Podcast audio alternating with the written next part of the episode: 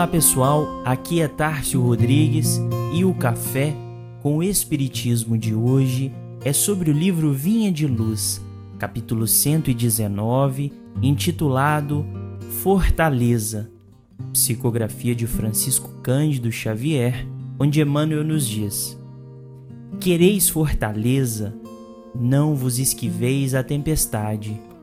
Muita gente pretende robustecer-se ao preço de rogativas para evitar o serviço áspero. Chegada a preciosa oportunidade de testemunhar a fé, internam-se os crentes de maneira geral pelos caminhos largos da fuga, acreditando-se em segurança.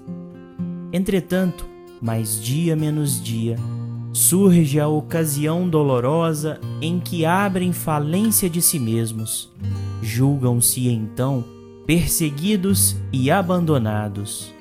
Semelhantes impressões, todavia, nascem da ausência de preparo interno. Esquecem-se os imprevidentes de que a tempestade possui certas funções regeneradoras e educativas que é imprescindível não menosprezar. A tribulação é a tormenta das almas ninguém deveria olvidar-lhe os benefícios.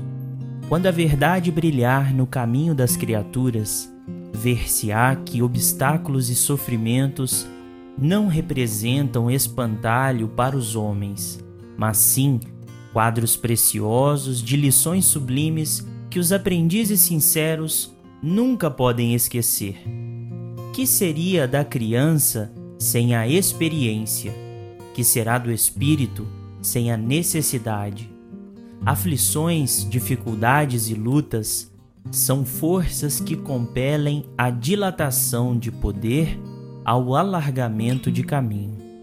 É necessário que o homem, apesar das rajadas aparentemente destruidoras do destino, se conserve de pé, desassombradamente marchando firme ao encontro dos sagrados objetivos da vida Nova luz lhe felicitará então a esfera íntima, conduzindo-o desde a terra à gloriosa ressurreição no plano espiritual. Escutemos as palavras de Paulo e vivamo-las. Ai daqueles que se deitarem sob a tempestade. Os detritos projetados do monte, pelas correntes do aguaceiro, poderão sufocá-los, arrastando-os para o fundo do abismo. Com muita ênfase, a lição de Emmanuel reverbera os ditames de Paulo aos Romanos, sabendo que tribulação produz fortaleza, pois a fortaleza que o apóstolo se refere é paciência e também perseverança, valores de que a alma necessita, mas que no conforto e na estagnação humana são esquecidos e negligenciados bastando o sopro renovador da tempestade para que nos lembremos de retomar o cultivo da fortaleza em nossos espíritos. A figura da tempestade é bastante refletida na mensagem de Emmanuel, como a tribulação que atormenta e desconstrói, sulcando o caminho para a renovação da vida.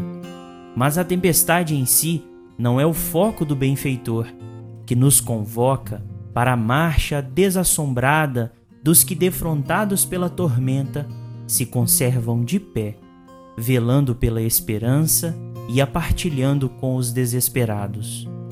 Resguardemos a fé e conservemos a fidelidade à luz que recebemos pelos ensinos do próprio Cristo, como ele mesmo nos diz no livro Boa Nova, em Fala a Zebedeu.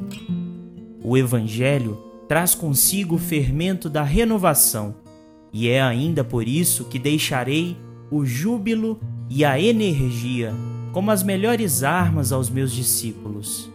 Exterminando o mal e cultivando o bem, a terra será para nós um glorioso campo de batalha. Se um companheiro cair na luta, foi o mal que tombou, nunca o irmão que para nós outros estará sempre de pé não repousaremos até o dia da vitória final.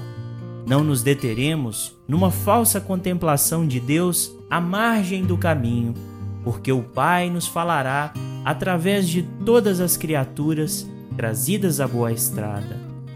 Estaremos juntos na tempestade, porque aí a sua voz se manifesta com mais retumbância.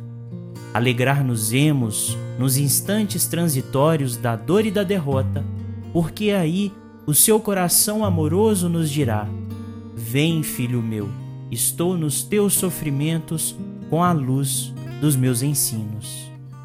Combateremos os deuses dos triunfos fáceis, porque sabemos que a obra do mundo pertence a Deus, compreendendo que a sua sabedoria nos convoca para completá-la, edificando o seu reino de ventura sem fim no íntimo dos corações. Fiquem com Deus e até o próximo episódio do Café com o Espiritismo.